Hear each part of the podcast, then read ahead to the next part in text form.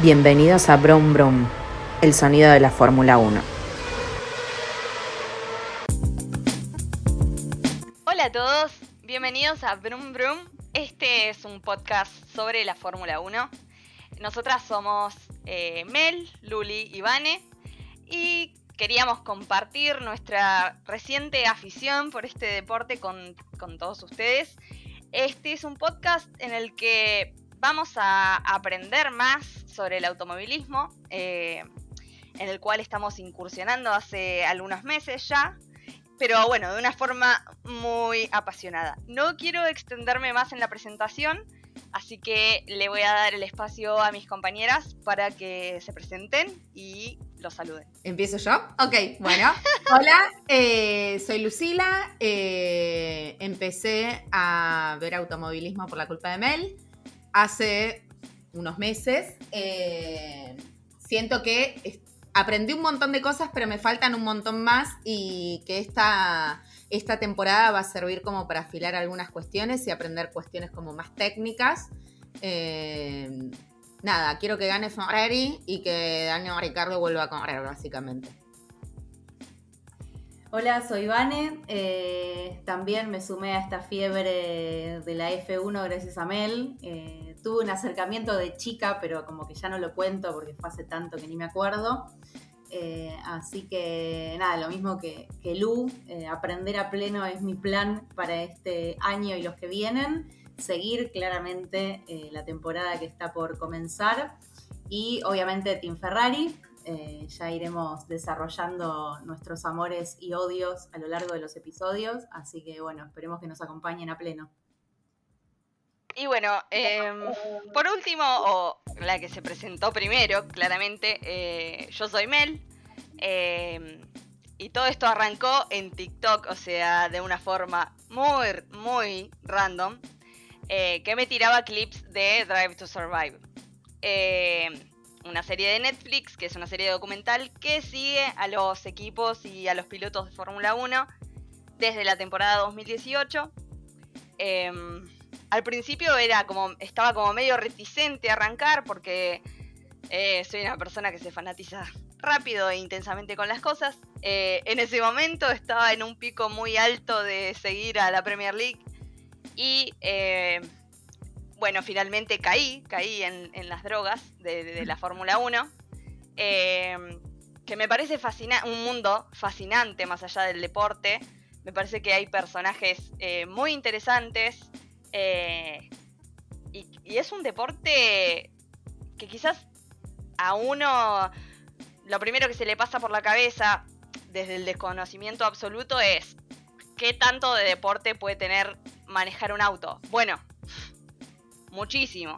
Hay Parece muchas cosas. montón, Claro. Parece, uno, uno debe pensar que es una gilada, pero imagínense que estos tipos eh, tienen que manejar un auto a aproximadamente 300 kilómetros por hora eh, durante carreras que a veces se extienden hasta 3 o más de 3 horas. eh, y conlleva una, una preparación física y mental, la verdad que muy fuerte. Y es muy interesante una vez que te metes en, en este mundo y empezás a aprender cosas sobre el deporte. Eh, es muy interesante también desde la parte técnica, que creo que es también hoy yo creo que es una de, las falencias que tengo todavía que no llego a entender todo. Eh, pero bueno, más o menos ese es el punto de partida. Drive to Survive, que es una serie documental que nos acerca a este mundo, nos presenta a los 10 equipos que conforman el campeonato de Fórmula 1 y nos van presentando a distintos corredores eh, de una forma muy particular. No sé si ustedes chicas quieren contarnos su, su primera impresión sobre la serie. Luli.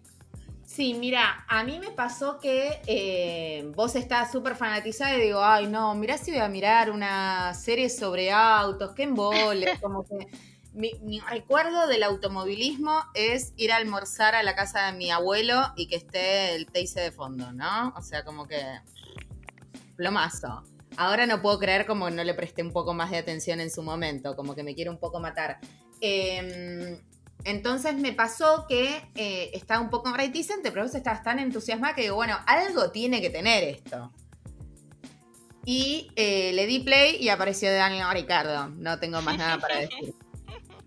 O sea, el primer capítulo, eh, digo, más allá de los personajes, ¿no? Y de eh, la coloratura de las personalidades de cada uno me parece como cautivante. Obviamente a nivel serie, ¿sí? Pero de a poquito empezar a entender, porque de hecho en el primer, o sea, Netflix o los productores de la serie tienen como cierta... Eh, sí, como cierta muñeca para escribir como determinadas cuestiones, ¿no? Entonces, en el primer capítulo ya te explican la importancia monetaria que tiene eh, que los, o sea, la importancia que tiene que tengan eh, ciertos sponsors los equipos para construir el mejor auto. Entonces te están diciendo, más allá de las cualidades de todos los de todos los pilotos y de, lo, y de las posibilidades que te dé el auto, también tiene que ver con si tenés plata para construirlo. Y eso a mí me partió la cabeza, básicamente, ¿no? Eh, porque bueno, que lo pongan, claro, que lo pongan de, esa manera en el primer capítulo es, ok, bueno, lo que voy a ver entonces también tiene que ver con los conflictos que se van generando eh, entre las escuderías, entre los pilotos, y es un poco eso lo que termina sucediendo. Sí, hay una cuestión de, la parte como política, ¿no? De la rosca de a qué sponsor le roba a quién. Eh, a mí lo que me llama mucho la atención de la serie es que yo me acuerdo que cuando veía hace, no sé, 20 años carreras, em, conocía a los pilotos y punto, ¿no? Y este prejuicio por ahí de, bueno, no, la, la Fórmula 1 es algo re individualista, que hay un chabón arriba de un auto.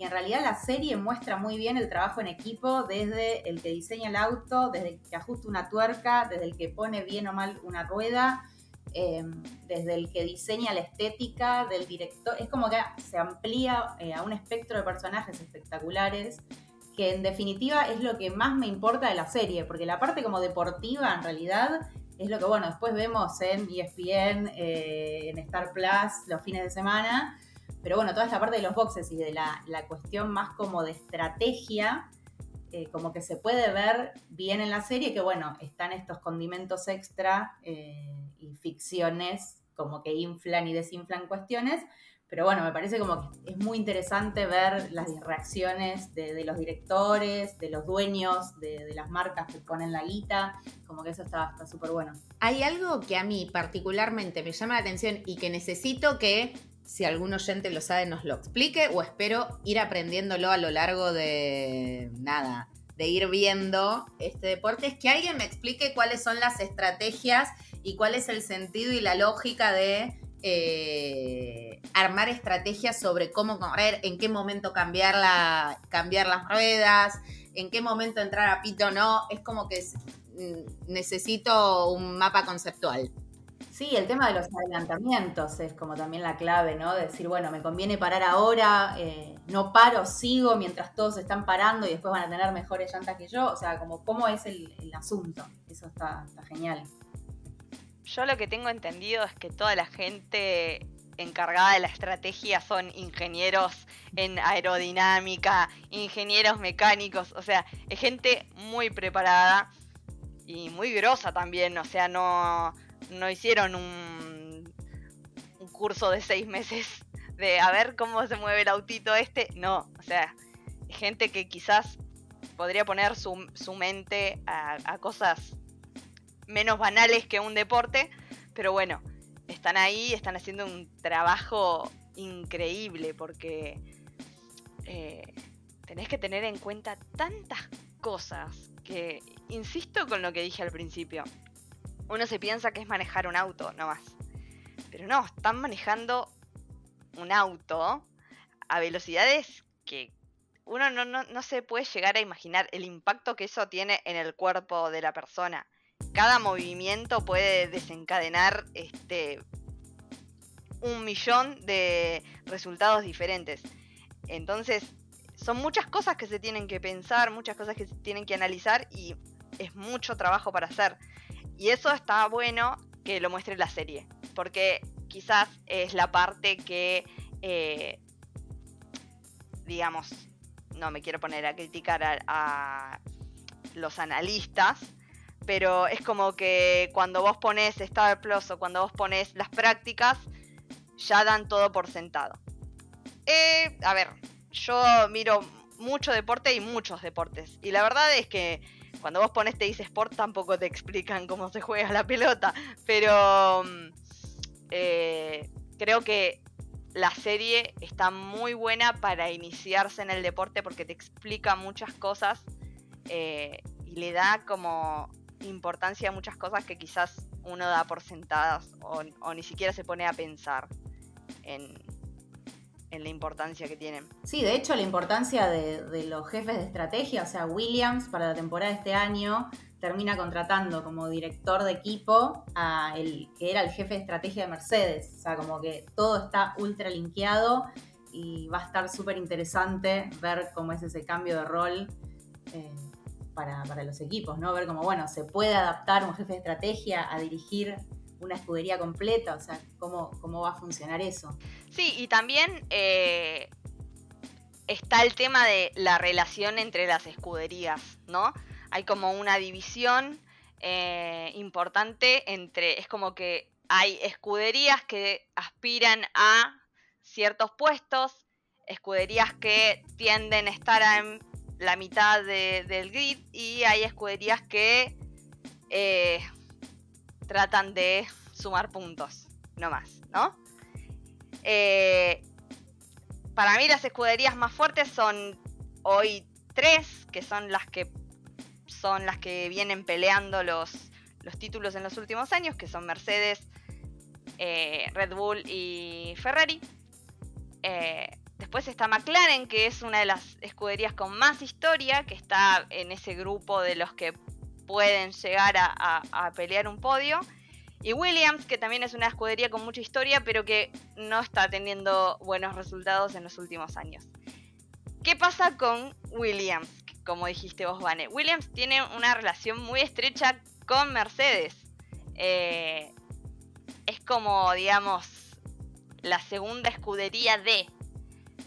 Y no está del todo blanqueado como en la situación de Red Bull con Alfa Tauri, que es como equipo A y equipo B.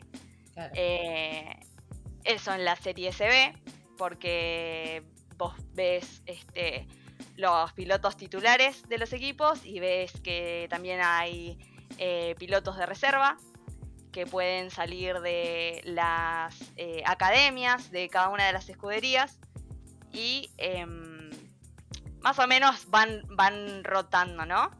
Y eso es algo que cuando empiezas a ver Drive to Survive y no sabes nada de automovilismo, me dio como que te choca.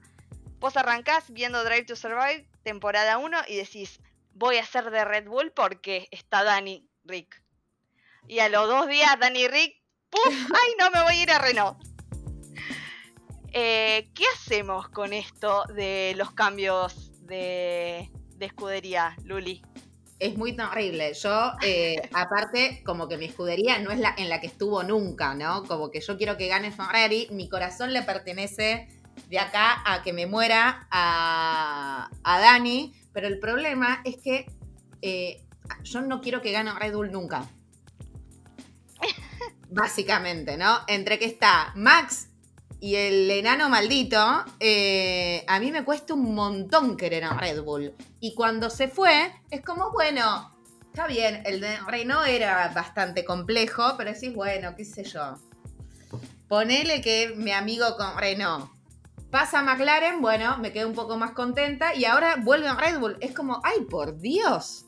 Eh, y qué gran capítulo, vuelvo a la serie un segundo, cuando anuncia Dani que se va a Renault y eh, no me acuerdo el nombre del jefe. ¿Alguien se lo ¿Alguna de las dos se lo acuerda? Cyril Abitebul. Cuando se enoja. Ay, Dios. Es un capitulazo. Es un capitulazo. Es un plot twist, eh, tipo, no sé, sexto sentido, el final, que no lo vamos a contar por si alguien no vio la película. Yo me acuerdo de verlo y de escribirle a Mel y de gritar como, no, eh, y para mí nos da ese capítulo, eh, ese momento, una de las mejores frases de la serie, que es Cyril diciéndole a Christian Horner, te quedaste sin piloto y sin eh, motor, básicamente. es como, bueno, nada, háganme una remera con esa frase. Pero sí, bueno, son cosas que pasan, ¿no? Cambian los pilotos, cambian los equipos y una queda en el medio sin saber un poco para dónde correr eh, o divide un poco su corazón y, y tendrá que, bueno, apoyar dos escuderías. Hay una frase de Sebastian Vettel que dice, todos somos fans de Ferrari, hasta los de Mercedes. Si les preguntas, son fans de Ferrari. Entonces, no hay que elegir, chicos. Uno puede ser tifosi y puede querer que gane Max Verstappen también. De hecho, Max tiene una Ferrari. O sea, se compró una Ferrari hace poco. Eh. Pero, pero claro. Em, a mí lo que me gustó de todo ese cambio de equipo de Dani, e, ese, ese roundup de Dani por los equipos de la Fórmula 1, fue eh, cuando va Renault y se queda con el asiento que era de Carlos Sainz. Y después va McLaren y se queda con el asiento que era de Carlos Sainz. Yo hago fideos, ella hace fideos. Yo hago ravioles, ella hace ravioles. Pero al final, nuestro queridísimo, queridísimo Carlos Chili Sainz, también conocido como el Smooth Operator, está ahora en Ferrari. Y está en una posición que yo creo que puede ser muy favorable este año. Yo le tengo mucha fe eh, y espero que le vaya de la mejor de las formas. Sí, eh, leí el otro día una noticia donde decían que Ferrari tenía que definir quién iba a ser el piloto número uno, ¿no? Ahora. Eh, más con el cambio, bueno, de director, ver qué es lo que pasa. Hay, que mm, como ver un par de, de, carreras primero, ¿no? A ver cómo se acomodan con el cambio, ¿no? Porque aparte la particularidad de este año es que no hubo tantos quizás cambios de pilotos como cambios de directores. Eh, entonces hay que ver con qué nos encontramos en marzo. Y también entender que un cambio de director lleva tiempo. Eh, yo creo que en la primera, o sea, en esta temporada que vamos a arrancar ahora, en toda la primera mitad, vamos a seguir viendo lo que quedó, digamos, de, de Binotto y como muy entrada la temporada, recién se van a poder aplicar los cambios que, tiene Fred en la cabeza para Ferrari. Eh, esto es como, siento que es más a mediano plazo que a corto, pero bueno, los campeonatos se empiezan a sumar puntos del inicio. Este año eh, hay como cambios muy importantes que ya iremos explicando en su momento. Así que bueno, va a haber muchos puntos a disputar y, va a estar más que interesante eh, ver justamente estas cosas. Igualmente nos podemos quedar tranquilos que hubo un montón de cambios, pero Toto sigue estando en Mercedes. Por favor, no toquen a Toto. Me encanta porque Mercedes eh, ahora es nuestro Dream Team. O sea, podría haber una reconciliación de esta familia. Que yo quiero que los oyentes sepan que nos peleamos todos los días. Mejor dicho, me pelean todos los días por querer a Max Verstappen.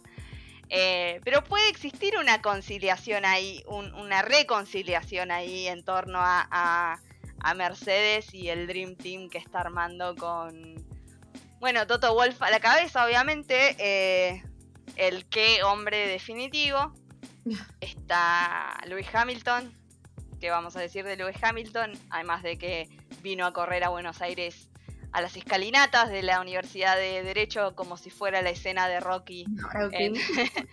Eh, después está el niño Slytherin, George Russell, Regina George, como le digo yo, que me parece, primero, un muy buen piloto, segundo, puede ser un gran, gran personaje en Drive to Survive esta temporada. Puede ser el malo de Drive to Survive esta temporada, George. Ojo con eso. Y de piloto de reserva está mi príncipe Mick Schumacher. Que también estoy muy pendiente a qué nos van a mostrar en la quinta temporada de Drive to Survive sobre la salida de Mick de Haas. Eh, estoy esperando eh, respuestas de, de Gunther Steiner, quien era mi favorito en la Tierra y ahora bajó varios escalones. Ya no más. También en esta ficción y en este guion eh, que Netflix arma para todos nosotros, es súper importante entender que, bueno, nuestros amores y odios están un poco condicionados, bastante diría yo, por lo que vemos en la serie. Pero algo, o sea, volviendo a lo que había dicho antes, como de esto de, ver, eh, digamos, el backstage, por así decirlo, de, la pista en sí, hasta, o sea, a tal punto es esto que si vos me preguntás quiénes son como mis tres personajes, entre comillas, favoritos, ninguno es piloto. Eh, Mal, O sea, tal, cual. a los pilotos los veo en Star Plus el fin de semana. La serie a mí me interesan los boxes. Tipo, mis tres personajes favoritos son directores de equipo. Eh, Gunter Steiner, Toto Wolf y Christian Horner como el maléfico eh, perfecto, pero el Sí. resto es como, bueno, anecdótico. Eh, no más. Son los verdaderos protagonistas. Total. Totalmente. Totalmente.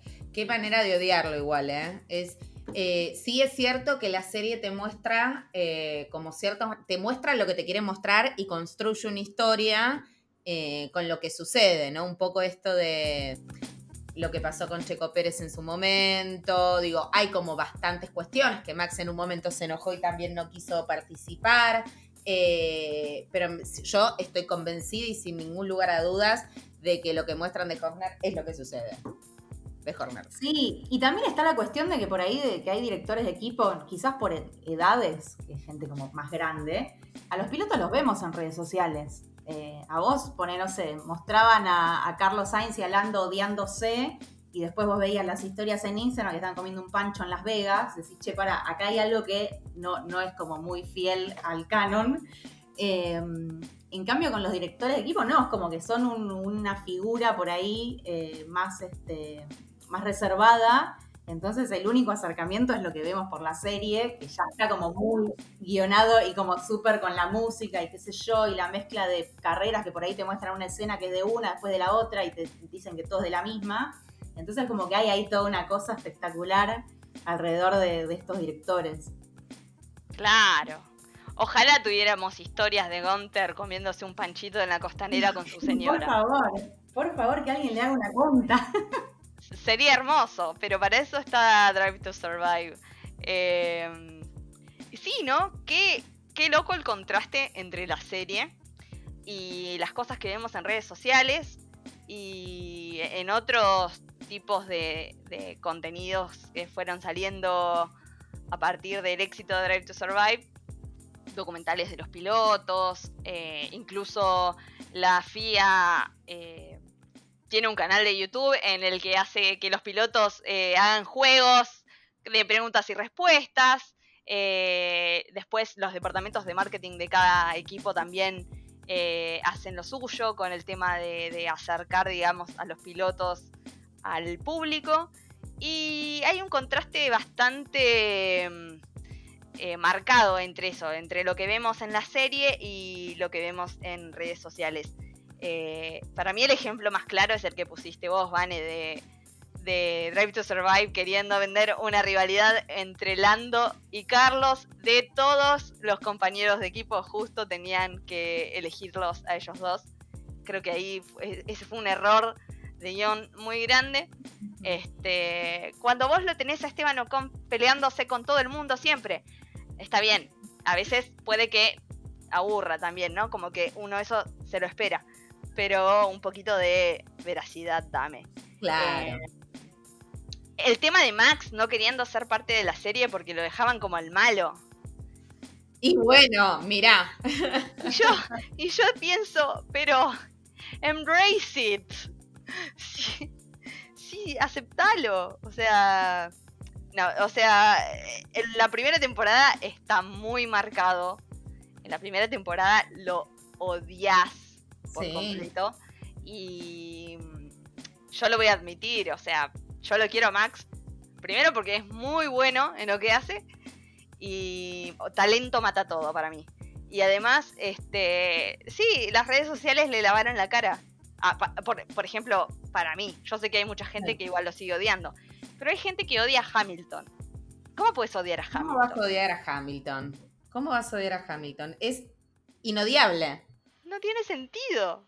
No. No, no, no, no, no sabía que había como un universo odiando a Hamilton. Sí, claramente son todos hinchas de Red Bull, pero bueno. No, y también en la cuestión esta de, bueno, el chabón estuvo ganando tantos años seguidos que es como por ahí la bronca barra envidia del resto de hay que bajar a este chabón, ¿no? Como bueno, Sí, hagan algo. eh, cosa que ya nos está pasando con Max Verstappen eh, mucho antes, ¿no? Eh, Sí. que a alguien le gane a este pibe. Para mí, en su momento, había pasado con Schumacher, que tenía fama de, de loquito, y después eh, con Vettel también, y Seb terminó siendo un pan de Dios, y todo el mundo terminó amándolo mucho. Esta que pasó fue su última temporada, por ahora. No sabemos, siempre puede volver, como Alonso que se retiró Sí. en 2018 y ahora está de vuelta y encima causando eh, salseos heavies este, y haciendo todo muy, muy atractivo. Em, ¿Vos decís que puede hacer la gran chalchaleros? Que Claro, y yo- y después volver y. solo, Pero- solo te pido que se vuelvan a juntar. Este, para mí puede ser, o sea... em, Y pero con la despedida que tuvo, vos decís que... Bueno, al final no me voy. Bueno, a ver, esta temporada no va a correr, pero quién sabe en el futuro. Eso le dijo Luis en su última conferencia de prensa. Como, sí, sí, te vas, pero este año. Claro. Este. Nada, sería lindo que, que vuelva, porque primero, cuatro veces campeón del mundo. Eh, segundo, Francia, perdón por este desliz. Eh, y después, eh, nada, es un tipo muy querido en el grid, entonces desde ese lado le, le aporta mucho al deporte. Y está bueno también ver que no son todos enemigos, ¿no? Como que es un deporte en el que gana uno solo, pero también se dan vínculos muy fuertes porque, por ejemplo, gran parte de, de los corredores de esta temporada eh, son pibes, porque están entre los 23 y 25 años, que todos compitieron entre sí cuando corrían en karts y se conocen desde los 8 años más o menos. Entonces hay vínculos ahí entre ellos eh, que sobrepasan el deporte y que está muy bueno eh, verlo y nada, por ejemplo cuando, no sé, te tiran una foto de Charles Leclerc con Ocon y Pierre Gasly a los 12 años corriendo en karts. Sí. O el famoso video de la pelea entre Max y, y Charles que se acusan de andar empujándose para sacarse de la pista. Eh, son cosas que para mí como espectadora le agregan un, un atractivo muy interesante. Sí, como un plus, ¿no? Eh, pero bueno, yo no sé cuánto se habrá entendido de lo que de lo que quisimos explicar sobre la Nos serie. pueden preguntar, de todos modos nos pueden escribir y preguntar. Así que, o insultarnos, o aportar, o lo que quieran. Estamos eh, con los oídos y los ojos abiertos a, a recomendaciones, a que nos pidan por ahí que hablemos más de determinada temporada. Eh, pero bueno, creo que nos espera un año bastante movidito y muy entretenido, sobre todas las cosas. Sí, totalmente. Estamos ansiosos esperando que arranque la temporada para ir comentando semana a semana, carrera a carrera, eh, que es mm, básicamente el propósito de este podcast. Eh, también vamos a estar comentando lo que pase en la temporada que está por estrenarse de Drive to Survive, pero más que nada eh, queremos ir viendo qué pasa en este 2023 con la Fórmula 1, eh, qué pasa con todos estos cambios de los cuales estuvimos hablando y bueno, ver cómo Max eh, les pinta la cara de vuelta a todos. No quiero terminar el episodio con una polémica, pero es inevitable. Es inevitable esto. Creo que nos vamos a pelear mucho durante todo el año. Va a ser hermoso. Sí, sí, sí. Yo, yo espero también sus comentarios sobre mm, por qué Max va a ganar eh, nuevamente el campeonato este año. y antes de que me maten, mis compañeras, eh, les quiero comentar que, bueno, antes del arranque de la temporada vamos a hacer un capítulo informando con más detalle eh, todos los cambios que se dieron en las escuderías, ya vamos a tener todas las presentaciones de los monoplazas hechas. Eh, todos los autos que van a competir esta temporada. Y em, también vamos a hablar de algunos cambios eh, en la reglamentación, cosas que la FIA va a ir implementando en esta temporada y en temporadas que viene. Eh, es un capítulo que creo que va a estar muy interesante y ya centrándonos más en la parte técnica de este deporte. Así que esperamos con ansias grabarlo y que nos escuchen. Eh, ¿Alguna quiere decir algo más para cerrar, para ir cerrando? Sí, me parece que es importante también eh, que mientras tanto estamos viendo efectivamente cómo se presentan los monoplazas y los estamos siguiendo por nuestras redes sociales. Así que eh, nos pueden ir a seguir a Instagram, Twitter. Eh, en todas las redes sociales estamos como Brum Fórmula 1, debatiendo un poco y presentando y compartiendo la presentación de todos estos autos. Así que bueno, los esperamos en los próximos episodios. Eh, esperemos que estén tan manija como nosotras, eh, que nos escriban, que nos charlemos y bueno, ¿les parece que nos encontremos la próxima? Buenísimo. Saludos a todos, gracias por escucharnos. Chao, chao. Este podcast pertenece a la producción de Literalmente Factoría. Todos los derechos están reservados.